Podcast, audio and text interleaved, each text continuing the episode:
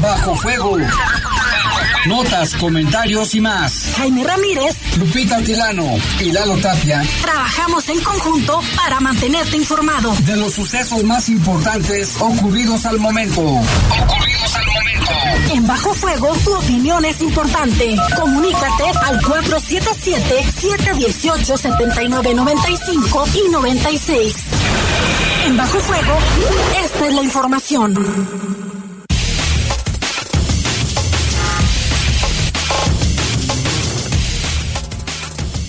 Bueno, son las 7, las 7 de la tarde, todavía es un poquito de luz solar.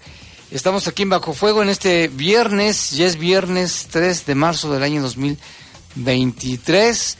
Saludamos en control de cabina de noticieros a nuestro compañero Jorge Rodríguez Sabanero, control general de cabina. ¿Está Brian? Sí. El buen Brian Martínez.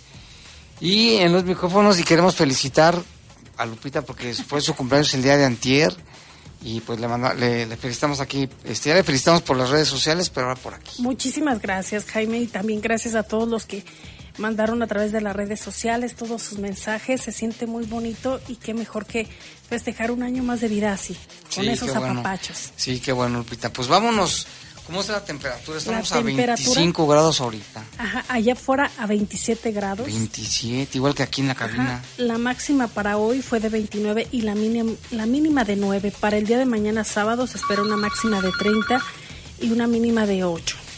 Eh, ¿Qué es lo que se recomienda? Pues que usted use bloqueador solar eh, que, no, que sea mayor a 50. Es decir, que si es de 15, de 20 no le sirve y más con los rayos tan fuertes, los rayos solares y hay eh, bloqueadores solares específicos para niños.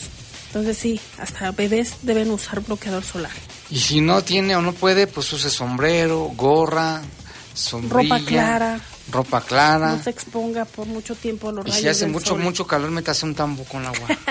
no, hay que cuidar el agua, ah, Jaime. no, te puedes este, guardar esa agua para botas bañadas. no, creo que no sería higiénico.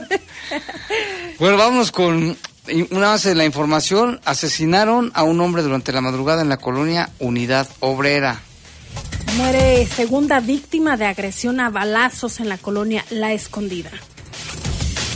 Bueno, las autoridades siguen atrapando extorsionadores. Ahora fue en Salamanca, donde agarraron a tres, dos hombres y una mujer. Y sentenciaron a 10 años de cárcel a un sujeto que mató a otro en el Coecillo. Porque se confesó confesó su culpabilidad y dijeron, vale, pues ahí te van 10 años. Y este fin de semana colectivos de búsqueda de personas desaparecidas en León van a viajar al estado de Jalisco para realizar una acción de búsqueda, allá también hasta Jalisco. Y el claustro doctoral universal por la paz y los derechos humanos entregó al gobernador de Guanajuato, Diego Sinduén Rodríguez Vallejo, la condecoración de la Paloma de la Paz. Resguardarán más de 1.400 elementos de los tres órdenes de gobierno y cuerpos de emergencia la seguridad de la 19 edición del Rally Guanajuato México 2023. Y bueno, llegó también nuestro compañero Kamikami, que viene muy cobijado, yo creo que él no tiene calor. Pero bueno. se vino corriendo porque ya lo veo como muy activo. Sí, no hay con sudadera, mira. ¿Tú no tienes calor, Cami? No, nada. Mira tu, tu termostato, acércate, tu termostato está Está bien. Desnivelado. no, porque nosotros sentimos mucho calor. ¿Tienen calor? Sí. No, yo estoy yo también me a la camisa. Vamos a una pausa y regresamos con más. Comunícate con nosotros al 477-718-7995 y 96. WhatsApp 477-147-1100. Regresamos a Bajo Fuego. Estás en Bajo Fuego. Bajo para garantizar el interés superior de niñas, niños y adolescentes y cuidar su sano desarrollo, el Senado de la República aprobó reformas legales para impedir la discriminación en instituciones educativas. Promover sus derechos humanos, propiciar actividades recreativas y culturales y garantizar su acceso a la ciencia, la tecnología y la innovación. Se mejora así la vida y se protege el futuro de las nuevas generaciones. Senado de la República. Sexagésima quinta legislatura. Juntos somos más fuertes. Caja Popular San Nicolás te invita a participar en las preasambleas a realizarse en las sucursales Romita y Villas este domingo 5 de marzo a las 10.30 de la mañana. Socio, haz valer tu voz y voto. Para mayores informes en tu sucursal o al 477-770-4231. Caja Popular San Nicolás. Somos la cooperativa de la gente. Estás en Bajo Fuego. Bajo Reportes, comentarios, sugerencias. Comunícate a los servicios informativos de la poderosa RPL vía WhatsApp al 477-495-1839. 477-495-1839.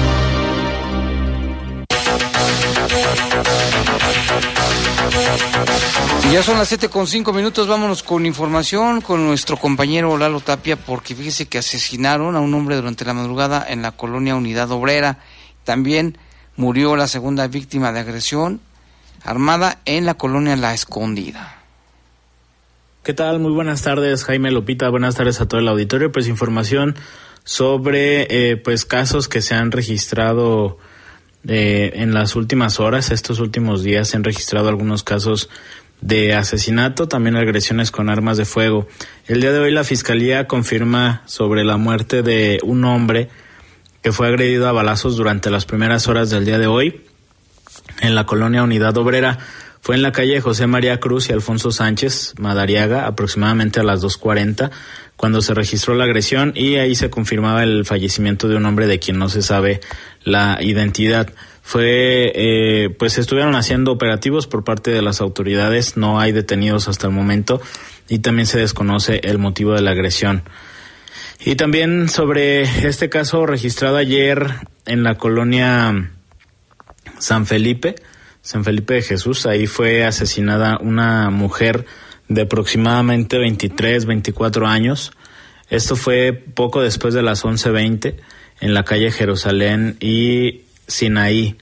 Ahí esta joven iba en una bicicleta cuando fue agredida a balazos también por un ciclista y al poco tiempo se confirmaba su fallecimiento. No hay tampoco datos sobre los responsables. Otro caso más en la colonia eh, La Escondida, ahí en la calle Río Mayo y Níger, poco después de las 8 de la noche. De este caso se había mencionado, o más bien el saldo inicial era de una persona fallecida y un lesionado. El día de hoy la fiscalía confirma que fallecieron las dos víctimas de este, de este hecho, Vicente y Eduardo. Ellos estaban allá afuera de un domicilio cuando llegó una persona, dos personas en una motocicleta, uno comienza a disparar y después huyen. La motocicleta fue localizada ah, al poco tiempo durante los operativos en la calle Casablanca y Ceilán. Sin embargo, de los responsables, pues no se sabe absolutamente nada sobre este sobre este caso que todavía estará bajo investigación. Y el otro hecho también en la colonia mm, Haciendas de Cheveste, pues está todavía en investigación el poder confirmar el motivo de la agresión que dejó como saldo una persona muerta identificada como Mario Abraham, de aproximadamente 32 años, y están lesionados Jorge y Antonio, de 33 y 27 años aproximadamente. Es lo que se dijo de manera inicial. Ellos estaban afuera de un negocio de aceites y lubricantes en la colonia Hacienda Cheveste, sobre el Boulevard Hidalgo y la calle y el Boulevard Metales. De los responsables, pues no se sabe nada. Un hombre fue el que se acercó y les comenzó a, a disparar. Aparentemente el fallecido es el dueño del negocio y el lesionado, eh, los dos lesionados eran aparentemente clientes, todavía permanecen en, en, el hospital recibiendo atención médica. Se desconoce pues también, como lo hemos mencionado, el, el motivo de la agresión y pues hasta el momento son seis los asesinatos registrados durante este mes. También algo que confirma la fiscalía es la identidad del cuerpo que se localizó dentro de una cajuela ahí en en la pensión Cepol, ubicada en el Boulevard Juan Alonso de Torres, ahí muy cerca de Cepol Poniente. La identidad de este hombre que supuestamente era conductor de estos taxis ejecutivos de, de plataforma digital fue identificado por familiares como Arturo. La, la, la edad no la confirma la fiscalía y tampoco se sabe nada sobre el asunto de los responsables. Recordemos que este este vehículo había sido reportado supuestamente desde la noche del martes y hasta ayer en la madrugada fue que, que fue remolcado a la pensión y ahí en la pensión fue que se percataron las autoridades sobre la, el, la presencia del cuerpo en la cajuela. Pues es los, los temas más importantes hasta el momento. Esperemos que haya avances en las investigaciones. Y como siempre lo decimos, Jaime Lupita, ojalá que sea un buen fin de semana, que sea un fin de semana tranquilo. De cualquier manera, estamos al pendiente. Muy buenas noches.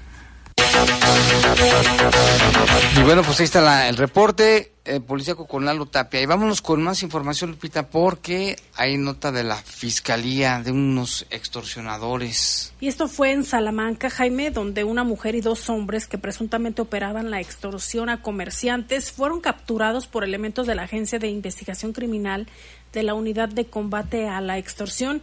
A través de la violencia y la intimidación, el grupo de inculpados obligaba a la víctima a realizar pagos de dinero en efectivo bajo amenazas de causar daño a sus familiares si se negaban a entregar si se negaban a entregar altas sumas de dinero, pues que es como como lo la forma en que operan y que ya lo hemos comentado aquí, Jaime. La autoridad ministerial tuvo conocimiento de estos hechos cuando el propietario de una tienda de abarrotes cuya ubicación se omite por razones de seguridad se acercó a denunciar de una pues de una de sus empleadas que le pidió que acudiera a su negocio porque personas a bordo de un vehículo color rojo les habían dejado un sobre por medio de un mensaje, los inculpados se ostentaban como miembros de un grupo delictivo para exigir cooperación, así lo, así lo hacían saber. Y así, eh, si hacían caso omiso a las instrucciones, señalaban que tomarían represalias contra el comerciante y su familia. Una vez que se tuvo conocimiento de, del hecho, se llevaron a cabo las acciones de campo y gabinete que arrojaron informes específicos para desplegar un operativo que dio como resultado la detención de Lisette Alejandra de 33 años, Juan Jesús de, de 35 y Carlos de 33 años de edad. De igual manera, se aseguró un vehículo de motor color rojo y equipos telefónicos que están siendo analizados en colaboración con la Agencia de Investigación Criminal a fin de abonar a la carpeta de investigación para arrojar más datos de prueba que serán presentados ante la autoridad jurisdiccional. Este hecho se registró en el municipio, como le comentaba, de Salamanca. Y también en otro hecho, la Fiscalía General del Estado obtuvo pena de 10 años de cárcel para Dulio Eduardo alias El Barbas, responsable de privar, eh, de privar de la vida a un hombre y lesionar gravemente a otro el pasado 7 de diciembre del 2021 en la colonia El Coecillo. Su cómplice, Jorge alias El Flaco, ya se encontraba vinculado a proceso por los delitos por los mismos delitos y espera en la cárcel la conclusión de la investigación complementaria que realiza el Ministerio Público. La unidad de homicidios tuvo conocimiento de la fecha ya referida que al interior de un domicilio deshabitado en el malecón del río de los Gómez, en el Cuecillo, se reportó una persona, eh, se trata de un hombre que ya se encontraba sin signos vitales. El fallecido sería identificado de manera posterior como Francisco Israel, de 24 años de edad. En el procesamiento del lugar se localizaron bolsas con etiquetas de color negro y amarillo que contenían sustancias blancas, cristalina, eh, cuatro memorias USB, un celular, entre otros indicios.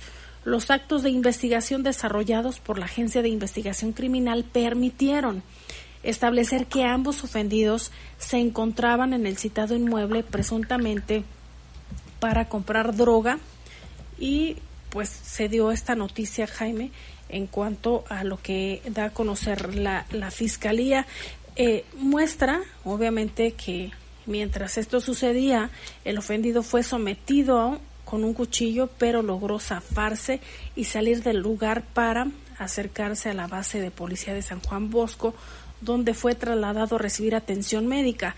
El lesionado de 27 años llegó al hospital con cuatro lesiones de arma blanca, dos en espalda y uno en el brazo derecho, otra lesión a la altura del cuello y ya fue cuando elementos de prueba de eh, también el agente del Ministerio Público pues lo mostró al, al juez la intervención de Dulio Eduardo que lo implica en los delitos de homicidio simple y homicidio en grado de tentativa por lo que el acusado aceptó su responsabilidad en los cargos imputados y en procedimiento abreviado, así que ya fue sentenciado a 10 años de prisión.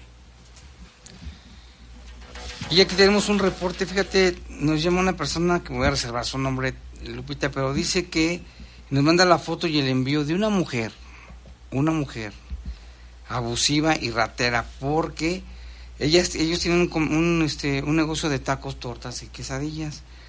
Llegó la mujer, dice, y les dijo, por favor, deme esto unos pedidos urgentes, porque me urge para mandarlos por un taxi de plataforma.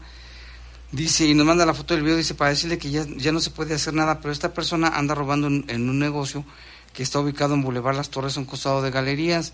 Llegó esa persona, hizo dos pedidos grandes de que tenía mucha prisa, porque lo iba a mandar por un taxi de plataforma.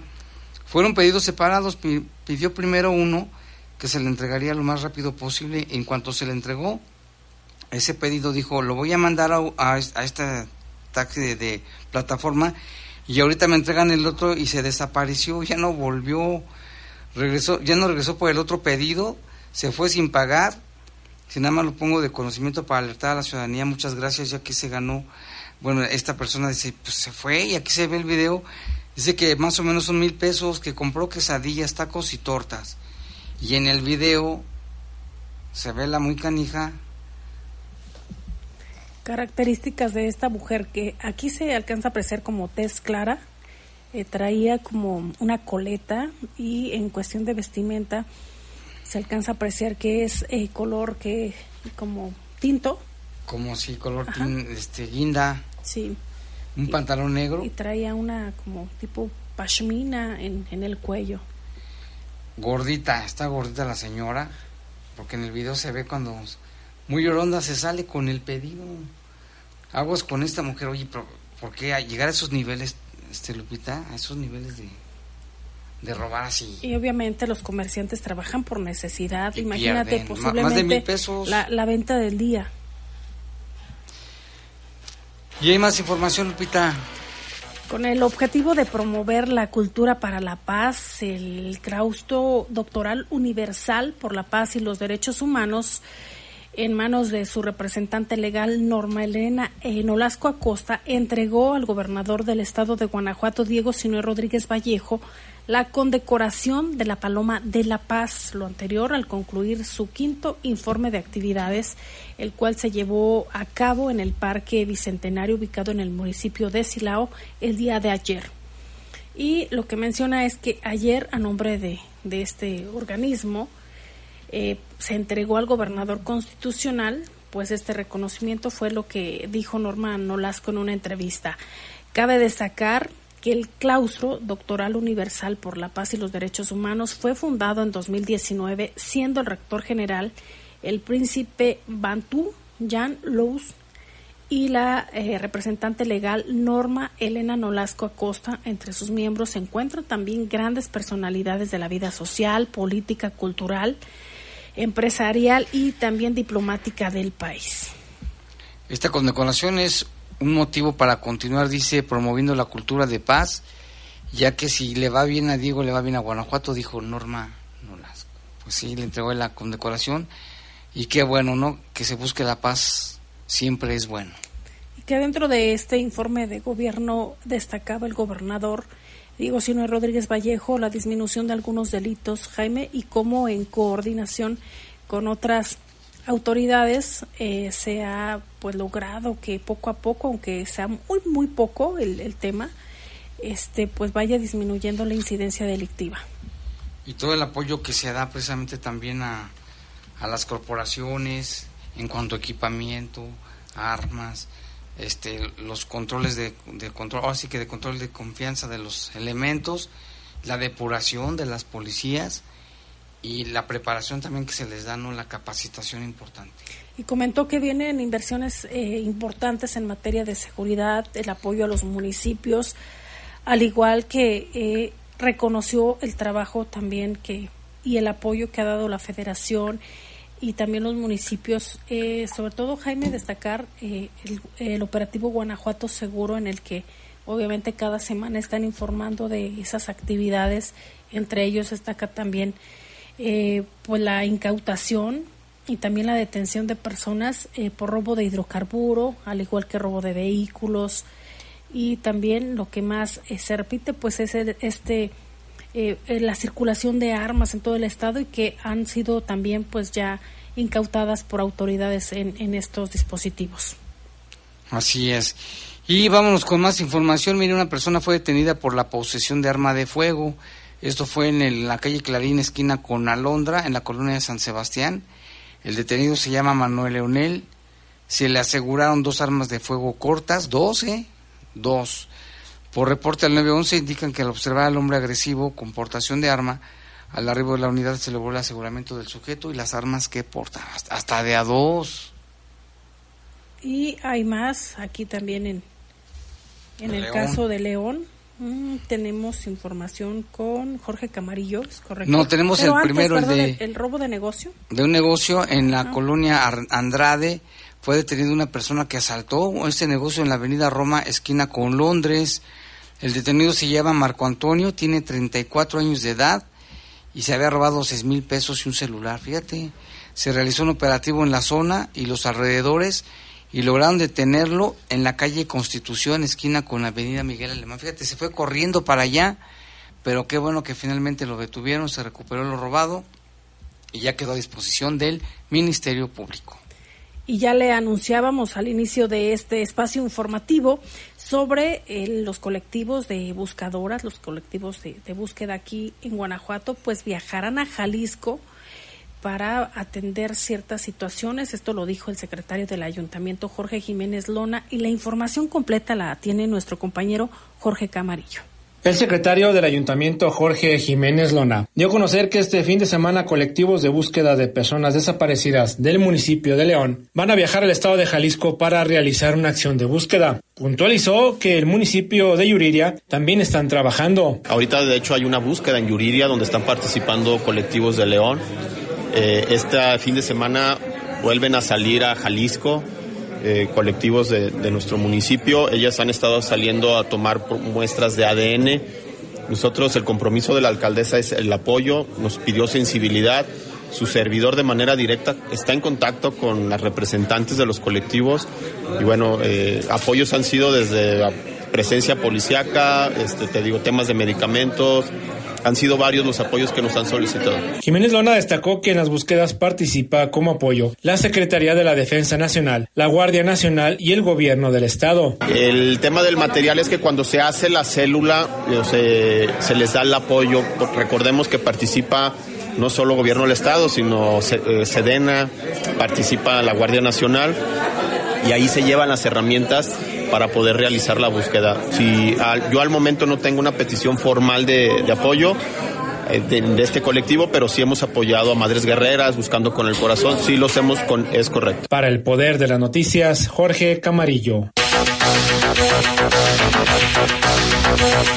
Pues sí, ahí van, van a ir hasta allá también y también a Yuriria, ¿eh? en ese caso. Y en otra información, mire, lamentablemente falleció un comandante veterano de la Cruz Roja que estuvo 40 años de servicio como voluntario ¿eh? en la benemérita institución. Se trata del comandante Humberto Cermeño Zavala, quien, bueno, pues todos quienes lo conocieron lamentaron esta situación y también le rindieron un homenaje y recordaron su memoria. Este, aquí tenemos algunos testimonios. Buenas tardes. Eh, lamento informarles que el día de hoy falleció comandante Humberto Cermeño Zavala a la edad de 85 años, veterano de la Cruz Roja, con más de 40 años de servicio voluntario, en el cual les mandamos nuestras condolencias a todos sus familiares y a todo el personal de Cruz Roja. Comandante Cermeño, pilar de la institución, pilar del voluntariado, del servicio gratuito. Descanse en paz el comandante Humberto Cermeño. La coordinación de veteranos de la Cruz Roja nos encontramos de luto por el sensible fallecimiento del comandante Humberto Cermeño Zavala. Sergio Zúñiga Díaz, voluntario de la Cruz Roja, secretario de la Coordinación de Veteranos, León, Guanajuato. Pues ahí está, en paz descanse este comandante muy querido ¿eh? en la corporación, Humberto Cermeño Zavala, veterano de Cruz Roja de León, 40 años de servicio nada más. En paz descanse. Y publica el periódico El Sol de Puebla una noticia en la que señala que de cara al Día Internacional de la Mujer, que se conmemora el próximo 8 de marzo, el Congreso de Puebla aprobó la ley, la ley ácida y la ley Monzón. Seguramente le, recuerdan eh, este apellido. ¿De qué se trata? Mire, la primera tipifica como tentativa de feminicidio los ataques con algunas sustancias corrosivas, mientras que con la segunda se suspende la, la patria potestad a los padres acusados por el presunto delito de feminicidio en contra de la madre. Desde el pasado, desde hace ya varios días se traía ahí, en el tema sobre la mesa pero lo que comentaban pues eh, respecto a, lo que sucede en Puebla es que desde las 9 de la mañana integrantes de diferentes colectivos feministas se dieron cita en el recinto legislativo para presenciar la votación de los dos proyectos que fueron ya analizados por separado y avalados por unanimidad de votos. La ley ácida en Puebla, ¿en qué consiste? Pues lo que dice esta nota es que en lo que respecta a la ley de sustancias ácidas, el Estado de Puebla se convirtió en la primera entidad a nivel nacional en tipificar los ataques con ácido como una tentativa de feminicidio, porque el Congreso del Estado aprobó el proyecto que estableció las penas que podrían alcanzar hasta 40 años de prisión. Sin embargo, la sobreviviente de esta violencia, usted lo recordará, María Elena Ríos, la saxofonista, consideró que la normativa se encuentra incompleta porque carece de una reparación del daño, del daño integral, así lo dijo ella, para las víctimas. Con la presencia de las sobrevivientes de violencia ácida en el Pleno, María Elena Ríos, Carmen Sánchez, Esmeralda Milán o Millán y Leslie Moreno, se aprobó el proyecto de las Comisiones Unidas y Procuración y Administración de Justicia, así como la igualdad de género para reformar diversas disposiciones de ley para el acceso de las mujeres a una vida libre de violencia del Estado y del Código Penal del Estado.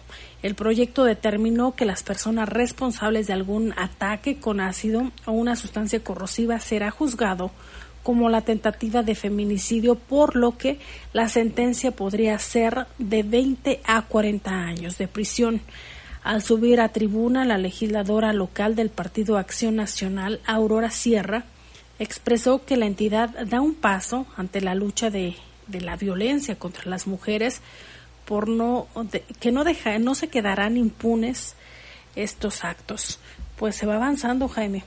Esto fue en Puebla, pero es un precedente. Se, aplique también en otras entidades federativas. Es un precedente y es que este tema de las mujeres atacadas por ácido, ahorita lo, checas en tu archivito, Lupita, hay muchos casos en México, muchos que quedan impunes. En, recientemente ha ido el, incremento de personas atacadas con ácido y aquí en León recordamos uno que fue hace como 20 años, donde el presunto responsable conocido como Gerácido, pues supuestamente lo habían detenido y luego que por una lana lo habían dejado salir, pero ahí quedó el asunto, la mujer quedó muy, la víctima quedó muy dañada, muy afectada, y qué bueno, como tú dices, está ahorita en Puebla, pero ojalá que los legisladores de Guanajuato hagan algo similar también aquí. Y si se puede a nivel federal, pues mejor. Y que, Jaime, y que no solo sea cuando se aproxima el 8 de marzo. Sí, no. Que no hay nada que celebrar se conmemora el Día de la Mujer. Sí, ha sido maltratada durante toda la historia de la humanidad. Yo lo veo en las películas del, de cómo se llama, de Tintán, eso donde cómo jalaban a las mujeres del pelo y les pegaban. Desde entonces, desde los tiempos de la, ¿cómo se, de, la historia, de la prehistoria, la mujer siempre ha sido maltratada. Vámonos a una pausa, regresamos.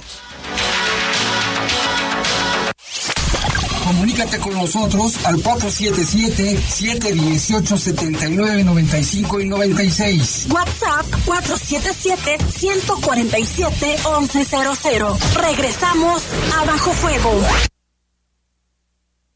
Estás en Bajo Fuego. Bajo Fuego. Como indígena, no me dejaban participar en una candidatura y no tenía quien me ayudara a defender mis derechos político-electorales. Pero ingresé a la página del Tribunal Estatal Electoral de Guanajuato, teegto.org.mx,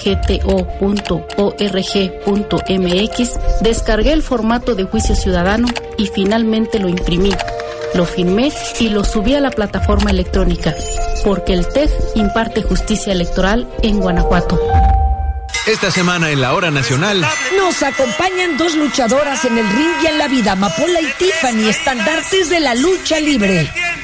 conmemoramos también el Día Internacional de la Mujer. Hablaremos con Silvia Pasquel, una grande de la actuación.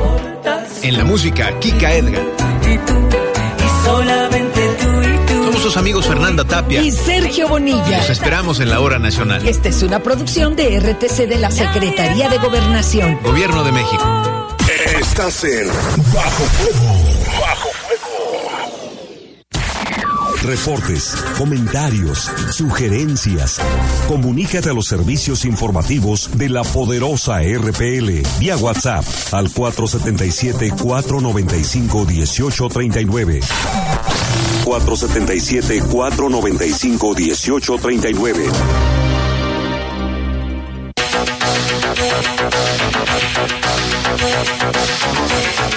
Ya con 31 minutos, tenemos por aquí algunos reportes. Dice, buena tarde, la ciudad de León requiere ampliación de los horarios de transporte público. Ya es muy grande. Por favor, el crecimiento de la actividad económica de la gran ciudad requiere una ampliación del horario del transporte público, porque trabajan hasta las, ¿qué? ¿Hasta las 10 o las 11 los camiones Camí? A las 10 y media. Entonces aquí dice que Más o menos 10 y ya media. hace falta que, que amplíen el horario, yo creo que sí, ¿eh?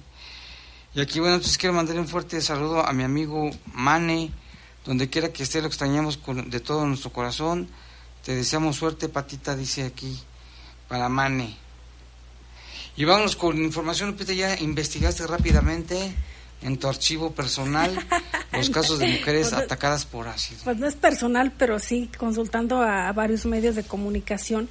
Y uno de ellos, por ejemplo, El País, señala que el conteo hasta 2001 llevaban 34 casos, el más reciente pues fue el primero de agosto en el estado de Puebla, pero en, en este año, ahorita le voy a pasar eh, de acuerdo a lo que ¿Cuántos publica casos? Forbes, el más actual. Mira, aquí señala que hasta el conteo de 2001 se llevaban 34 casos y el más reciente, decían el primero de agosto, que fue en Puebla, seguramente por eso también lo fueron tomando en el Congreso. Y mira, Jaime, de las 28 víctimas mujeres, solo 22 lograron sobrevivir, la mayoría en edades entre 20 y 30 años. Y aquí está bien la propuesta, ¿no? Cadena perpetua de una vez a esa gente. Ajá, Y el medio Forbes dice que en los últimos 20 años, déjame abrir aquí el, el reporte completo, dice, en México en los últimos 20 años al menos unas 30 mujeres han sido atacadas con ácido, de acuerdo con un registro de la Fundación Carmen Sánchez. Y dice, que más? Déjame, porque está muy amplio, le voy a dar así como que un resumen rapidísimo.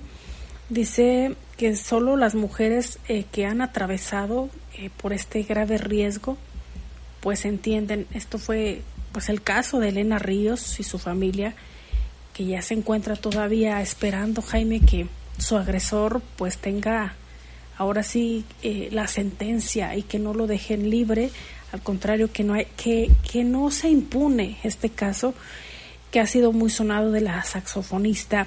Sin embargo, pues hay otras mujeres que han sido víctimas de la violencia de género y en el que se ha utilizado ácido para asesinarlas. Algunas han sobrevivido. Sin embargo, la cicatriz que les ha quedado en el cuerpo, el- las múltiples cirugías para lograr reconstruir, pero no solo lo, el físico, Jaime, que a veces pues de alguna manera los médicos cirujanos hacen lo propio, pero destruyen la vida de estas mujeres y más cuando no hay justicia. Sí, qué bueno que se tomen cartas en el asunto y pues se, se aplique la ley y se haga algo para acabar con esta situación, porque no te lo imaginas, Lupita, tú dices, no, pues, por ejemplo, mucha gente dice, el caso de la saxofonista no es el único, hay más.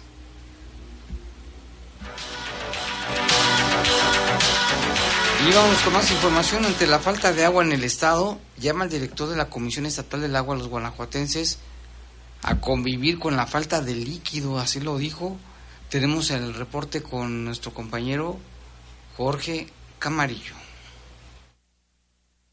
El director de la Comisión Estatal del Agua de Guanajuato, Juan Segovia Estrada, llamó a los ciudadanos a cuidar el vital líquido, esto ante la emergencia que atraviesa el estado. Sentenció que de ahora en adelante los guanajuatenses vamos a tener que convivir con la falta de agua. Básicamente, estamos ahorita durante el primer semestre del año en una situación donde obviamente faltan algunos meses para que llegue la temporada de lluvias.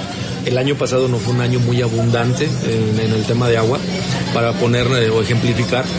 El promedio eh, que tenemos nosotros son 600 milímetros de lluvia al año, más o menos, y el año pasado tuvimos 414, es decir, tuvimos casi una tercera parte menos de lo que históricamente llueve en Guanajuato. Ahora bien, ese volumen de lluvia pues, es diferente dependiendo de las zonas del estado. Digamos, si la dividiéramos en las tres grandes zonas, la zona norte normalmente es una zona seca, donde llueve menos. Ahí el promedio anda sobre los 400, en la zona del corredor industrial, la zona centro del estado, pues bueno, anda por ahí de los 600, una cosa de ese tipo. Y los municipios de la zona sur, que son los que están pegados a Michoacán, hay más humedad, hay más este, abundancia en lluvias, andan en los 800, en algunos casos hasta los 1000. Entonces, la situación y la recomendación es racionalizar el agua, usarla lo más eficientemente posible, no desperdiciarla. Tenemos que aprender a convivir con estas circunstancias, porque bueno, al final de cuentas Guanajuato no es un estado donde tenga abundancia de lluvia, ya lo estoy comentando, en el, por ejemplo en el sur, en el sureste, de, pues, en los estados del país, pues bueno, ahí el agua es muy abundante, ¿no?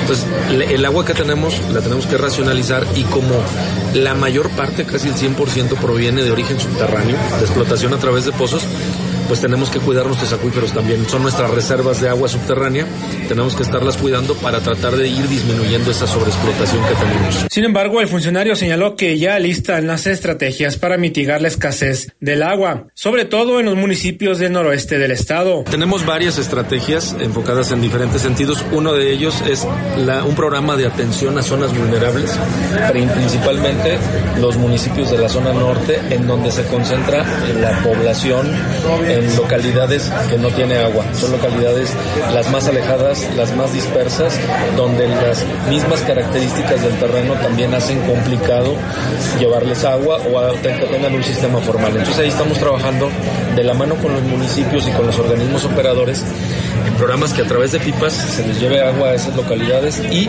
se les construyan tanques de almacenamiento para que se les puedan estar rellenando y tengan lo necesario para su subsistencia. Y otro rubro es el uso eficiente del agua al interior del hogar. Estamos promoviendo también con los organismos operadores la sustitución de dispositivos, el WC, los tradicionales antiguos que gastaban en cada descarga 15, 16, 18 litros, ya hay que gastan 3.6 litros, ¿no? Este, los, los, las mezcladoras, las regaderas, estamos promoviendo también que ahí se llegue a tener un ahorro de hasta el 50 o 60% en promedio con los nuevos dispositivos ahorradores y eso ocasiona que al interior del hogar la gente siga realizando sus actividades normales, pero al utilizar estos dispositivos de última generación ahorre mucho más agua. Juan Segovia Estrada agregó que el sector agrícola es donde más agua se destina para los módulos de riego, sobre todo en la zona norte del estado.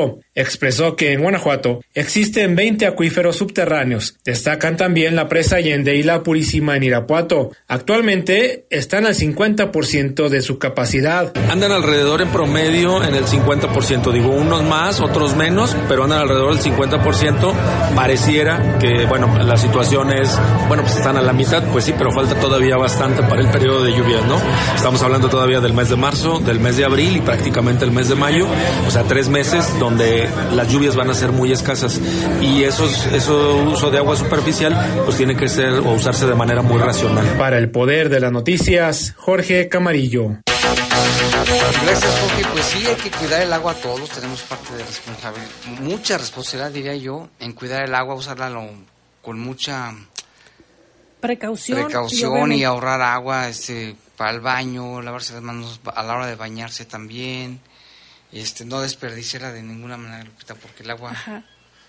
Escuché eh, que en una entrevista dijo el director de Zapal, Jaime Enrique Aro, decía que obviamente ha habido varios cuestionamientos respecto a que el agua, obviamente la estrategia que están implementando por temporada de estiaje, decía que como la presa El Palote es un cuerpo de agua federal, pertenecen a la federación, el reglamento marca que cuando se encuentra un 40%, tienen, tienen que tomar pues esa medida, ya no se puede extraer. Entonces, que consideran, Jaime, ahorita ya se encuentra así, que más o menos como para principios de mayo ya se encuentra seca totalmente. Y le han preguntado que si para cuándo se va a restablecer de todos los días el agua. No, es llegan las lluvias y ojalá que llueva de forma copiosa para que se puedan eh, reactivar estos cuerpos de agua, pero dice que calcula más o menos que, que sea en agosto, porque nuevamente se tiene que eh, llenar esa hasta al menos poco más del, del 40%. De, de julio, junio y julio, que son los meses de más lluvia, entonces sería para entonces. Sí, y esto obviamente nos corresponde a todos, Jaime, hacer uso eficiente del agua y si hay quienes estén lavando su vehículo a chorro, pues que se denuncie también o cuando hay estas fugas que las vemos visibles en la calle o hacer en, en nuestro interior eh, del hogar, pues ver que no hay alguna fuga interna. Sí, cuidar lo de los, las fugas porque no se ven, pero el agua sí se va el reutilizarla, como bien lo señalabas. Creo que me acordaba del, del spot del hijo del polibus hace muchos años, no, ustedes todavía no nacían. Entonces, había un, spot para cuidar el agua y decía, amarra, amarra, Amanda, ciérrale.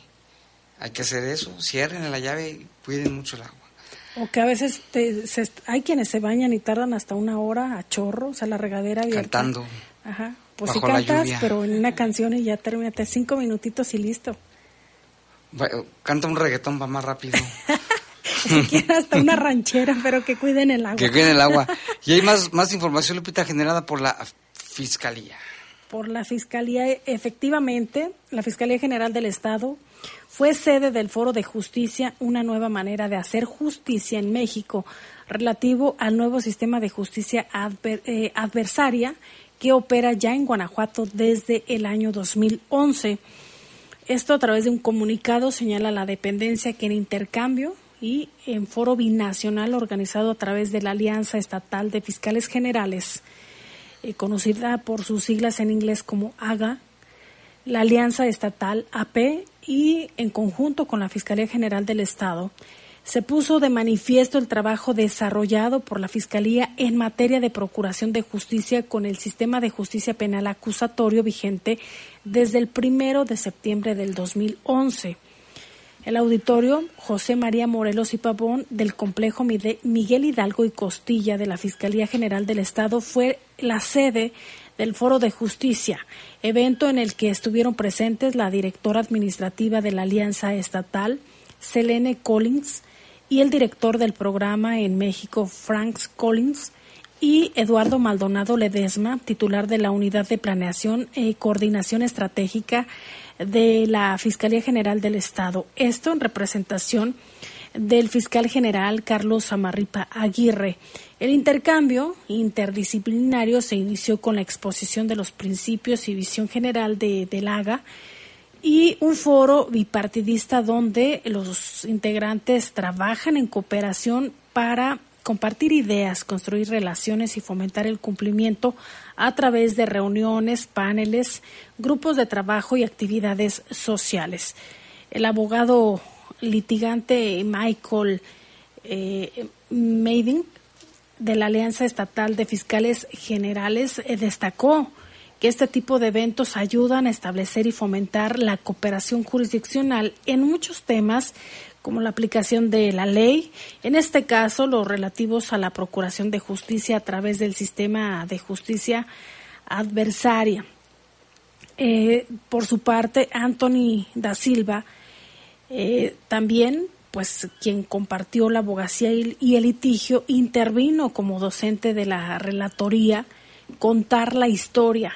Carmen Adriana Blanco, consultora independiente con 14 años de experiencia como docente en técnicas y destrezas de litigación oral en Colombia, también eh, lo secundó en la parte de cuestionar la historia y al final Frank Collins, eh, quien tiene un título eh, universitario, tiene una, amplia experiencia eh, también tiene títulos eh, doctorales en la Escuela de Leyes de la Universidad de San Diego, en California. Él cerró la primera parte del evento con el tema Cerrar la historia. En el mismo pues, se habla de las relaciones de confianza, cooperación y colaboración entre las instancias encargadas de la Procuración de Justicia. Asimismo, a través de ponencias y la representación de un juicio simulado en vivo, se mostró la realidad de los juicios orales en el Estado, con vista al actual sistema de, justicia penal que opera en la entidad desde el año 2012, como le comentábamos. Al término, el representante del fiscal, el licenciado Maldonado Ledesma, agradeció a los litigantes estadounidenses por el esfuerzo para hacer posible esta reunión que aporta a los agentes del Ministerio Público de la Fiscalía General del Estado conocimientos relacionados con técnicas y destrezas en, en litigación oral. Pues es un intercambio de experiencias. Qué bueno, ¿no? Pues se aprende, nunca es tarde y se aprenden y este tipo de eventos se, se, nutren uno de otro, ¿no? El cómo se generan estos juicios orales, el cómo obviamente las leyes han cambiado, Jaime, y cómo se ha invertido también en, en infraestructura para que las salas estén adecuadas, obviamente, para este tipo de litigios y, y todo lo que conlleva a los procesos. Y aquí tenemos un reporte. Aquí nos llamó Juan Edmundo Urrutia. Dice: Aquí escuchando Bajo Fuego. Saludos a Lupita y al chino Velázquez. Y, a ti, Jaime, gracias. Dice: Muchas gracias, Juan Edmundo. Gracias. Y Cami, tienes un reporte por ahí, ¿no? Así es, tenemos aquí un reporte que nos envía, nos envía Jorge nos comenta a base de los, de los camiones, los horarios que, que estábamos comentando hace unos momentos. Dice que hacen falta más camiones. Dice que, por ejemplo, el sábado la última oruga que va al hospital general es hasta las 4 de la tarde.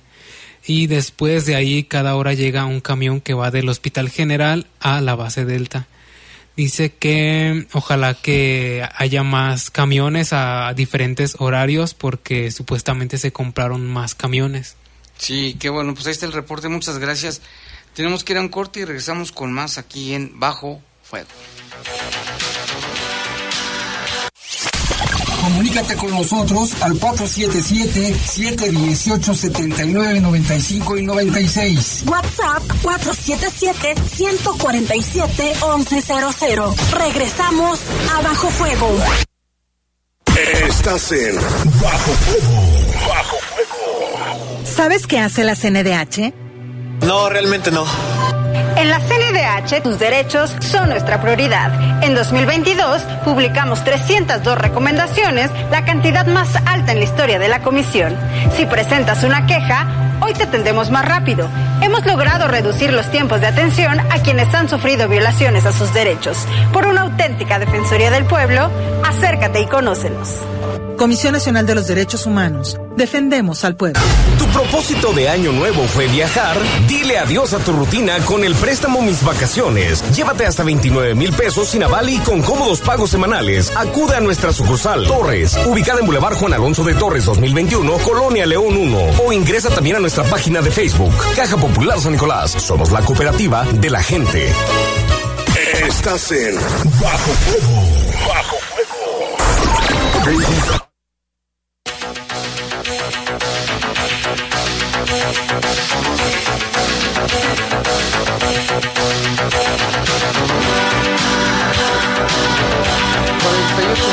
Tenemos más información. Fíjese que aquí tenemos una información importante.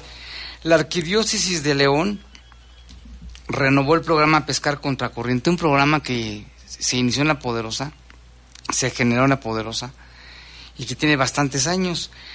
Bueno, pues se decidió este, este programa renovarlo, ya que se transmite a través de la Poder, perdón, a partir de La Poderosa el próximo domingo, lo conducirá ahora el padre Alejandro González López.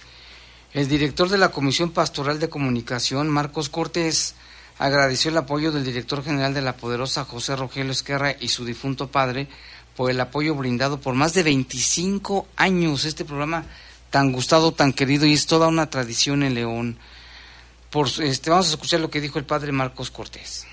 Nombrando también al señor Esquerra, a, a, tu papá Pepe, que con mucha alegría, desde hace 25 años, él nos abrió las puertas de, de esta radiodifusora y que de verdad para la arquidiócesis ha sido una gran bendición. Hemos pedido desde aquel momento que él falleció por su eterno descanso, están nuestras oraciones y también tu familia, muy importante para nosotros porque finalmente se ha hecho un vínculo desde todos estos años, pues sobre todo porque el Evangelio se sigue difundiendo en este medio tan, tan actual todavía, que finalmente se sigue, eh, no solamente es abierta esta, esta red, sino también pues en, en Internet tenemos esa gran bendición. Muchas gracias eh, por estos 25 años de, de programación y sobre todo de, de, este espacio tan importante para nosotros.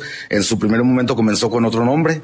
Ya después en 2008 se renovó, siendo Pescar contra Corriente. A la fecha se queda con ese mismo nombre también el programa. Y bueno, también por su parte el padre Alejandro González indicó que con el nuevo esquema van a abordar temas de actualidad desde la perspectiva de la fe. Entonces, pues vengo con la disposición de poderme sumar, sumar a este proyecto y seguir evangelizando, seguir adelante, acompañando a nuestros fieles, pero también a todos aquellos radioescuchas que esperan también una palabra, un mensaje desde la fe en todos estos temas de actualidad, en estos temas que como sociedad nos impactan, nos preocupan, pero que también podemos aprender precisamente, como ya decía el boletín, pues el Papa Francisco nos invita a caminar juntos, a caminar acompañados, a sentirnos pues parte de esta gran familia humana. Y bueno, también por su parte, nuestro director de la poderosa José Rogelio Esquerra destacó que la radiodifusora tiene una programación totalmente familiar y es 100% leonesa. Para mi empresa, la estación de radio, es un orgullo para nosotros tener más de 25 años apoyando a, la comunidad eh, cristiana para, para todos sus fines y quiero darle la bienvenida al padre Alejandro para este nuevo proyecto y agradecer a las personas, a los padres que han estado anteriormente, como el padre Víctor, que estuvo mucho tiempo con nosotros también, fue un gran elemento.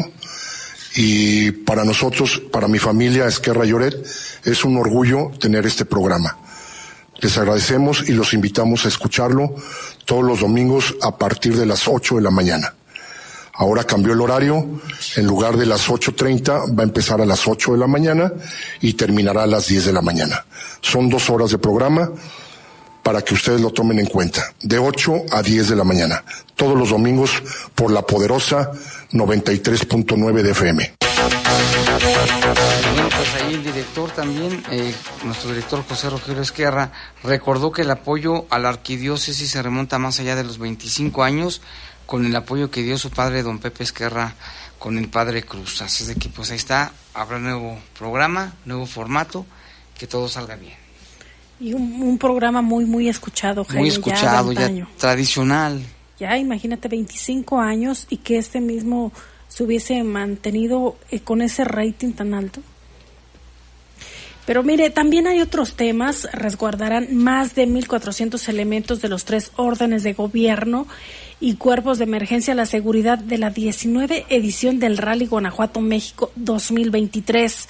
De acuerdo a la información que proporcionan las autoridades, es que con este estado de fuerza eh, que oscila eh, de acuerdo a, a, los datos, es que son 1.446 elementos federales, estatales y municipales, así como eh, otros, otras corporaciones de emergencia. Y también destaca la autoridad que durante la reunión en coordinación operativa encabezada por eh, el secretario de Seguridad participaron organizadores del rally y autoridades de los tres órdenes de gobierno, además de eh, varias eh, autoridades con carácter y representación nacional e internacional. Por ello, pues exhortó a los cuerpos de seguridad y emergencia a fortalecer la coordinación interinstitucional con la finalidad de resguardar a los espectadores, personal organizador del evento automovilístico, pilotos y equipos participantes, así como a los pobladores de las zonas donde circulen los autos de competencia. Dijo que para el desarrollo de la tercera fecha de este evento del WRC 2023 es necesario pegarse a los protocolos de seguridad durante todo el evento para tener principalmente eh, esas atenciones y, prevenir factores de riesgo en la competencia que se realiza en las calles de terracería de los municipios de Silao, León, Romita y en Guanajuato capital, el operativo contará con el apoyo de helicópteros y 186 vehículos, entre los que se encuentran patrullas, unidades de primera respuesta, ambulancias, motos, cuatrimotos, motobombas y unidades de rescate especializadas, entre otras. También este plan operativo se pondrá en marcha previo a los días de la competencia que serán, escuche usted, del 16 al 19 de marzo del presente año en los tramos crono, que, que llevan un cronómetro, que están cronometrados, eh, también en el Rally Campus y en los diversos escenarios contemplados por el organismo. Eh, también durante esta reunión, Gilles Spitalier, eh, manager general, agradeció a todas las corporaciones participantes el apoyo de la organización que se le ha dado al WRC, ya que han demostrado año con año, sobre todo en este 2023 que regresan de, de esta manera y con gran fuerza después de la situación que se ha vivido con la COVID-19, pues llegan con, con muchísimo entusiasmo. Eh, también por su parte el general de brigada, diplomado Estado Mayor Enrique García Jaramillo, comandante de la décima sexta zona militar, señaló que las Fuerzas Armadas trabajarán en coordinación con las autoridades de los tres órdenes de gobierno de todos los municipios involucrados en la carrera. En el operativo participan elementos de la Secretaría de la Defensa Nacional, Guardia Nacional y de la Secretaría de Seguridad Pública del Estado a través de las Fuerzas de Seguridad Pública del Estado, además de la Policía eh, Municipal. También se integra el Sistema Estatal 5I y la Coordinación Estatal de Protección Civil. Además, participan autoridades aeronáuticas del Aeropuerto Internacional de Guanajuato, el Sistema de Urgencias del Estado, también Cruz Roja, Bomberos, Comisión Nacional Forestal, así como las corporaciones de Policía, Tránsito, Protección Civil y Fiscalización de los municipios ya señalados que son Silao, Guanajuato, Romita y León. Así es, va a estar padre otra vez. ¿eh? Este deporte motor a rugir ya. Que jala, o sí que jala muchos aficionados, ¿eh? se llenan las pistas y terracerías de Guanajuato. Y miren, ahora tenemos un enlace telefónico con el iguano, aquí le salvamos al iguano mayor. Y porque va a haber adoptón el próximo domingo. Iguano, ¿qué tal? Buenas noches. Eh, ¿Qué onda? ¿Cómo están? Lengüetazos para todos y todos. Eh, sí, este domingo en el Parque Panorama vamos a estar ahí con el adoptón de perritos Aguante Abajo. Eh, y va a haber cachorros, va a haber perritos grandes de todos sabores. Ya saben que ahí en el Parque Panorama se puede adoptar. ¿A qué, horas va a ser? este, ¿Dónde va a ser? ¿Qué se necesita? De las, diez y media a las cuatro de la tarde vamos a estar ahí, así que pueden caerle si quieren adoptar, acuérdense que para adoptar nada más tienen que llevar una copia de INE y una copia de comprobante de domicilio nada más. Y si quieren dejar croquetas, se los agradecemos.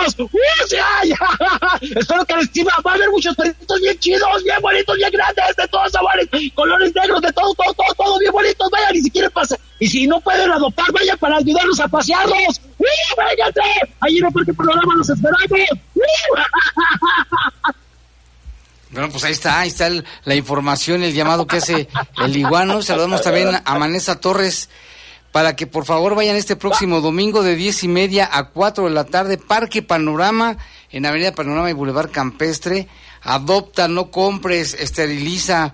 También se reciben donativos de croquetas, llevar copia de comprobante para las adopciones, de domicilio, copia del INE, correa y un collar. Así es de que ahí está otra oportunidad para tener un nuevo integrante en su familia. ¿No es así, Iguano? Sí, así que se pueden lanzar y los pueden conocer y pueden adoptar. O sea, a lo mejor dicen, ahorita no lo puedo adoptar, pues vayan, vayan a verlo y en la semana a lo mejor se los podemos dejar en su casa. Pero ahí los esperamos. No es una grabación esto, es que así hablo. es en vivo y a todo color. Gracias, Iguano. Cuídense, un abrazo a todos. ¡Uh! ¡Un abrazo a todos y todas! ¡Uh! ¡Uh! Bueno, pues ahí le agradecemos al igual su información. Se parece al Tribe, ¿cómo se llama? Alex Lora. Alex Lora. Ahorita ponemos la canción de la gasolina, Jorge, antes, antes de ir. ¿Tu preferida? Mi canción preferida de la gasolina. Entonces, ahí está, mire, el Adoptón. Lupita, si recuerdas los datos, Adoptón, Perritos de San Juan de Abajo, ¿cuándo? Mire, va a ser el próximo 5 de marzo. Y como le mencionaba Jaime, se aceptan que usted lleve donativos